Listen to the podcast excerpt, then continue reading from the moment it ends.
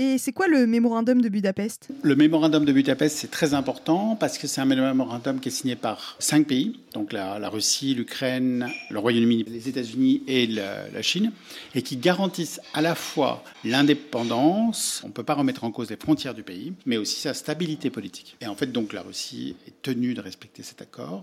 Son argumentaire, c'est de dire que c'est un nouveau gouvernement qui arrive au pouvoir et qui ne respecte pas, mais ça, ça ne tient pas dans les accords internationaux quel que soit le type de gouvernement qu'on a, les accords sont entre États et non pas entre gouvernements. Donc si, Poutine disparaît, ce qu'on peut espérer, les choses euh, évidemment seront remises sur la table et la Russie est tenue de respecter en tant que pays son accord. Inversement, si elle ne respecte pas, on peut très bien remettre en cause les frontières de la Russie. Alors que non, c'est très important du point de vue international de respecter son engagement. Voilà, alors ça, ça se passe en, en 94, le mémorandum, mais ça va avoir un, un, impact très important sur la période ensuite du début de la guerre euh, dans le Donbass, qui est en fait que l'Ukraine n'a plus d'armes atomiques, mais que les pays occidentaux, notamment... Euh, l'Europe, mais aussi les États-Unis, sont aussi partis de cet accord et donc sont garants de ses frontières. Ils se sont engagés à la protéger, puisqu'elle avait donné ses armes nucléaires en échange, les États ont dit bah, nous, on vous protège puisque vous avez accepté de vous dénucléariser. Et si on ne le fait pas, c'est un très mauvais exemple pour euh, toutes les générations à venir. Ça veut dire que tout État serait mieux d'avoir des armes nucléaires plutôt que d'accepter de signer des accords de droit et de protection